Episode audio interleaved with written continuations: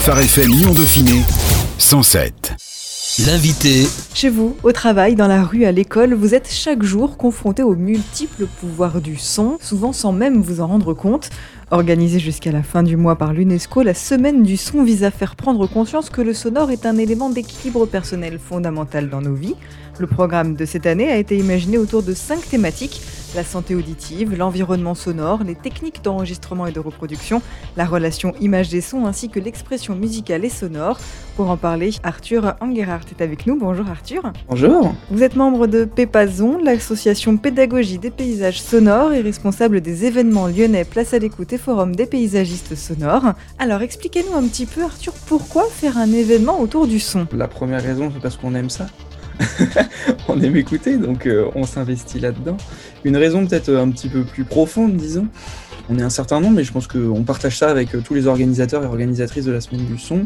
On est dans un monde qui est majoritairement visuel, et nous sommes un certain nombre à revendiquer euh, que l'écoute, l'audition a quelque chose à dire, a quelque chose à dire aussi à la fois d'intéressant, de complémentaire, mais aussi vraiment de différent. Et c'est ça qu'on va essayer, nous, de mettre aussi en avant euh, dans la semaine du son lyonnaise qu'on co-organise. C'est cette différence, cette originalité de Louis et disons même de l'écoute, puisque c'est encore une étape supplémentaire, puisque c'est pas simplement entendre. Le sonore est un élément d'équilibre fondamental dans notre relation aux autres et au monde. J'imagine que vous le pensez aussi. Pourquoi c'est autant nécessaire, ce sonore, ce son. C'est très chouette ce que vous dites à propos de l'équilibre. Pour faire une petite anecdote, si on regarde un petit peu dans l'archive historique, euh, le son, au sens du bruit, a occupé une place très très importante dans les politiques publiques depuis au moins le Moyen Âge. Il y a plein de gens qui portaient plainte sur les crieurs de rue, sur le bruit des charrettes, sur les pavés. Le bruit en relation au bien-être, au se sentir bien dans la ville, se sentir bien dans le monde, occupe depuis toujours une grande place dans les discours et les problématiques. En parallèle de ça, on a aussi tout un monde de la création qui s'inspire dans les bruits environnants. Hein, beaucoup de créations musicales classiques, baroques et avant qui vont pouvoir parler du chant des oiseaux, qui vont parler de monde bucolique, qui vont raconter par le sonore des événements aussi sonores sur lesquels ils vont essayer de se raccrocher. Beaucoup de sonores aussi euh, qu'on retrouve euh, dans la poésie romantique du XXe et qu'on va retrouver dans un certain nombre de livres tout au cours du XXe, notamment euh, avec l'érosion de la biodiversité, tout ça, où on va parler de la perte du chant des oiseaux de l'importance du chant des oiseaux. Donc on se rend compte que dans plein de dimensions de notre humanité, le bruit occupe une place importante et participe de notre réflexion, de nos discours, de nos positionnements euh, aussi politiques. Quand vous parlez de bien-être, c'est important parce que le son, on le vit au quotidien. Et donc ces problématiques de bruit et d'inspiration, on les vit au quotidien. Dans le cadre de la semaine du son et aussi de nos activités, on pose cette question de comment écouter, comment redonner une place au son, au paysage sonore, à l'écoute, de sorte à ce qu'elle participe d'un mieux vivre, d'un mieux être, d'un sentiment euh, de faire corps aussi avec son environnement. Ça va se découler sur plusieurs problématiques qui vont être à la fois des problématiques autour du bruit. La semaine du son a, quelque chose cette année autour de la compression sonore qui est assez importante. Donc il y, a, a toutes ces problématiques à la fois de bruit et puis d'impact sonore euh, physique sur la santé, etc. Et puis on a, nous, ce qu'on va aussi apporter avec peut-être notre association, c'est un regard non pas bruit, mais une oreille vers qu'est-ce qui dans le son est aussi beau, inspirant, créatif et participe euh, d'un bien-être non pas seulement en atténuant le bruit, mais en créant des belles choses. Donc typiquement, écouter un paysage sonore harmonieux, écouter un paysage sonore intéressant, riche, eh bien, euh, c'est inspirant, ça crée du lien, on a envie de tendre l'oreille, il y a des petits bruits intéressant. Les enfants, euh, en tout cas les jeunes, parlent beaucoup depuis quelques années de ce qu'on appelle l'ASMR. On se rend bien compte que certains petits bruits présents peuvent participer de, sensations qui vont nous faire du bien. Le sonore, c'est très riche. Il y a beaucoup, beaucoup de notions de bien-être par plein de perspectives et d'approches différentes qui sont complémentaires et intéressantes à explorer. Et c'est ce qu'on va essayer de faire en partenariat avec la Semaine du Son et, tous les gens sur Lyon qui y participent, explorer toutes ces pistes. Arthur, votre association parle de paysage sonore. Qu'est-ce que c'est un paysage sonore? C'est extrêmement compliqué comme question. Et je pense qu'il n'y a pas de bonne réponse. Si on veut faire une réponse peut-être un petit peu facile, moi j'aime bien le dire comme ça. Le paysage sonore, c'est en quelque sorte le visage sonore d'un espace. C'est son identité acoustique. Ça implique que quand on va parler comme ça d'espace, de paysage, il y a, plusieurs euh, échelles. Il existe un paysage sonore de chez soi, de sa chambre, par exemple. Il y a des petits bruits, euh, des fois il y a l'aération du voisin, la musique des voisins, il y a les petits bruits, euh, son chat qui fait du bruit. Tout ça, ça participe d'une ambiance qu'on va reconnaître. Et cette reconnaissance participe du coup de cette notion de paysage, puisque c'est un visage, c'est quelque chose auquel on va pouvoir se référer, c'est que ce sont des formes qu'on va pouvoir peindre, qu'on va pouvoir décrire. Ce paysage, du il existe aussi du coup à des échelles beaucoup plus larges, à l'échelle du quartier, à l'échelle de la ville, à l'échelle du pays, à l'échelle du continent, du climat. Et c'est aussi là-dessus qu'on travaille. Qu'est-ce qui va créer une identité territoriale et qui va faire paysage? C'est là que nous, avec notre association, on va travailler aussi sur que ce paysage, il n'est pas objectif, il n'existe pas en soi, il existe à partir de la manière dont on l'a créé, la manière dont on s'est relié à lui. Et c'est comme ça qu'on travaille sur les pédagogies du paysage sonore, entre autres c'est en questionnant comment est-ce qu'on peut créer ce paysage. Donc il y a des gens qui vont proposer des balades, des manières de déambuler dans un quartier pour aller écouter différents éléments, et puis à partir de leur mise en relation, ça va créer une sorte d'image composite, c'est un paysage. Et puis il y a d'autres manières, se poser à un instant pendant un certain temps, ou utiliser des enregistreurs, utiliser du matériel, utiliser de la peinture, des pinceaux. Il y a plein de manières comme ça de faire émerger une image, de faire émerger une compréhension. Paysage sonore, c'est à la fois une composition à partir de plein de sons, de plein d'éléments qui vont venir se mélanger à un instant, et une masse, un tout qui se présente et qu'on va venir dépouiller, construire, dessiner pour en faire quelque chose de joli, de compréhensible qu'on peut raconter. Cette année, vous proposez dans le cadre de cette semaine du son lyonnaise une semaine d'écoute croisée dans la ville. Alors qu'est-ce que ça veut dire? Et puis surtout qu'est-ce qu'on va pouvoir y découvrir, y entendre? On coordonne avec entre autres le Conservatoire de Lyon et l'école euh, d'architecture qui se situe à Vaux-en-Velin on coordonne une semaine du son lyonnaise. On a appelé ça écoute croisée de paysages sonores, effectivement, puisque nous venons finalement de milieux différents. Entre le milieu de la performance artistique et euh, de la pédagogie qui appartient plus à Pépasson, le milieu des urbanismes des paysages, de l'architecture avec l'école d'architecture, et puis le monde de la musique avec le conservatoire. Et tout ça, c'est des perspectives, des approches de cet élément, de cette matière qui sont différentes. Donc le but, ça va être de les croiser dans un certain nombre d'événements. Mardi soir, il y a le festival Empreinte qui se déroule au Conservatoire national de musique et de danse de Lyon et qui va proposer un concert. Et nous, on va aussi être là avec euh, les autres partenaires pour proposer en amont du concert une performance surprise que je ne vous dévoile pas, mais une toute petite courte performance qui va permettre de questionner la notion de concert, la notion de paysage musical. Et après, on va proposer un petit débat, une rencontre, un petit échange assez court avec la salle sur ce qu'on aura vécu et sur la place du paysage sonore de manière générale dans l'inspiration et la vie des musiciens. Donc ça, c'est déjà une première approche. Parcours de vie, écoute, quelle place ça a dans la construction d'un art et la répercussion sur d'autres formes d'activité. Le mercredi, l'école d'architecture propose une rencontre avec des urbanistes autour de la vidéo comme média qui permet de parler de paysages sonores, donc c'est un peu original. Hein. Et nous, on va proposer d'ailleurs avec Pépasson une autre performance, cette fois inspirée de Salomé Vaugelin, qui propose quelque chose autour du paysage sonore de rivière. Donc on va faire une petite performance d'un petit quart d'heure, qui va venir questionner ces notions d'urbanisme, donc ces notions d'espace public, de construction, de puisque le son ne connaît pas vraiment de frontières. Et donc ça, ça va aussi être euh, un nouvel angle qui va questionner à la fois le bruit dont on ne peut pas vraiment se protéger, mais qui va aussi questionner comment est-ce qu'en réinventant des architectures, réinventant des espaces, on peut venir faire communiquer des sonorités, créer du coup des paysages, créer des balades urbaines qui vont être euh, multi-paysagères sonores, qui vont proposer du coup une certaine diversité, donc qui participent d'un bien vivre d'un quartier. Le jeudi, il y aura des expositions créées par les étudiants de l'école d'architecture, hein, qui vont inviter notamment aussi à travers des ateliers un certain nombre d'expérimentations sonores, qui vont venir questionner euh, les dispositifs sonores, questionner les matières, les matériaux, euh, et questionner le faire du bruit, le retour du bruit. Donc ça vient questionner aussi euh, comment est-ce qu'on peut mettre en son le paysage, comment est-ce que nous participons aussi de ce paysage sonore. Puis on viendra du coup conclure la semaine avec l'événement cette fois organisé par notre association Pépasson toute la journée du samedi sur la place des archives, au périscope l'après-midi et le soir, à travers le matin des performances qui vont mettre en écoute euh, la place des archives. On va proposer aux gens de venir s'asseoir, de venir écouter, de venir faire du son sur cette place et ensemble on va en créer un joli récit. On a des artistes invités aussi à 10h et à 11h.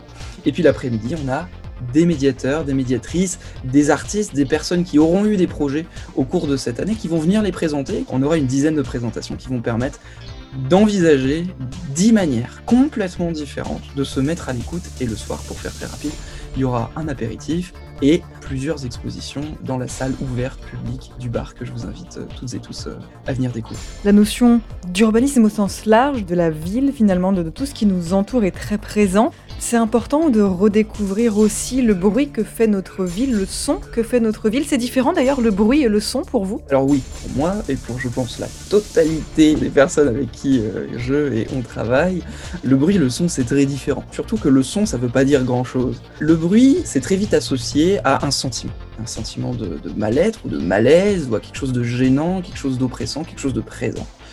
Le son, c'est presque un terme générique pour euh, parler plutôt du fait que son oreille entend quelque chose. Il y a déjà cette différence-là. Et puis, moi, j'aime bien parler de son parce que déjà, son, c'est un mot qui est joli, c'est un mot qui est agréable. Et son, ça invite à l'écoute, ça invite à se questionner. Et donc, ça invite, pour reprendre le début de votre question, à faire euh, le lien avec aussi d'autres choses. Et donc, on va se poser le son de la ville, au-delà de son bruit, le son de la ville. Donc, ce qu'elle a de bien, d'agréable, d'original, de pas bruit à proposer. Et cette question-là, elle est intéressante. Pourquoi est-ce que c'est important de se mettre à l'écoute de sa ville? Je pense par plusieurs dimensions.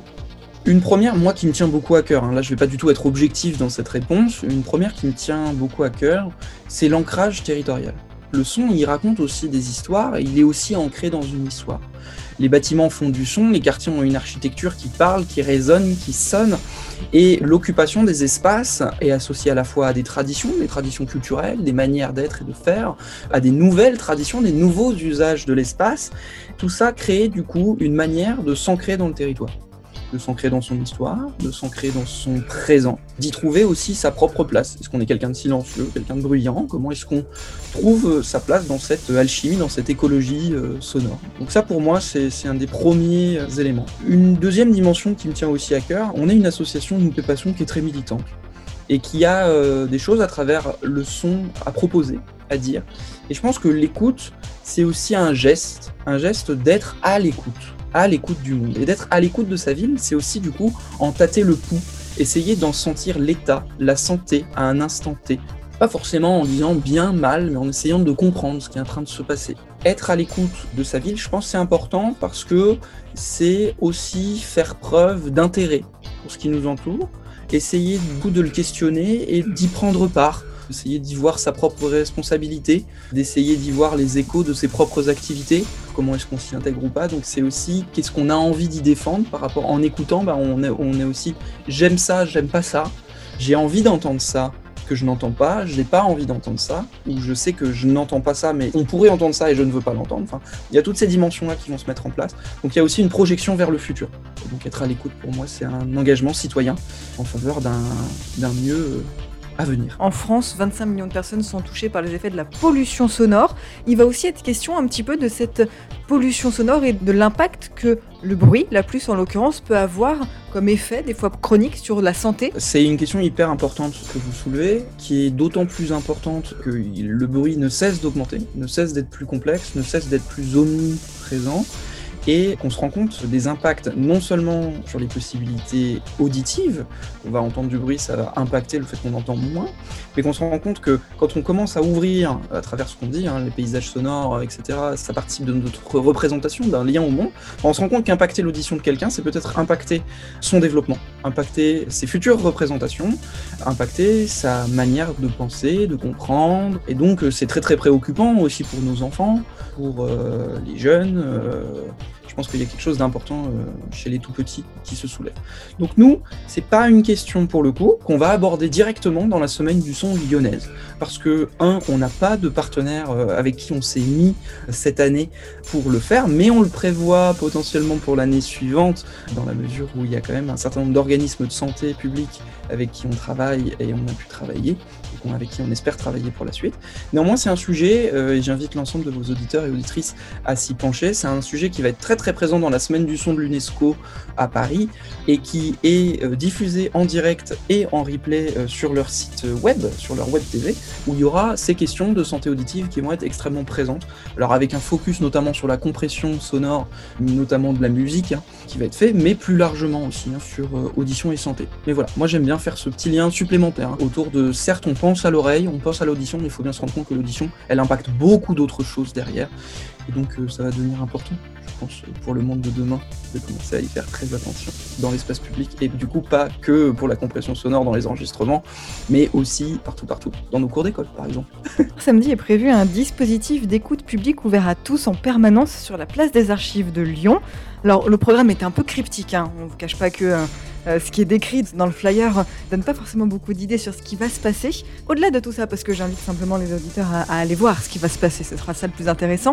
Moi, je voudrais revenir sur le côté vraiment euh, public et ouvert à tous en permanence. L'idée, c'est d'interpeller chacun sur le son, sur le bruit, sur tout ce que ça peut avoir comme impact aussi dans nos vies. On a l'impression que euh, vous êtes passionné par ça aussi dans l'association Pépasson. Vous aimeriez transmettre un petit peu de votre passion, de votre intérêt aux passants qui s'arrêtent Je crois bien, oui.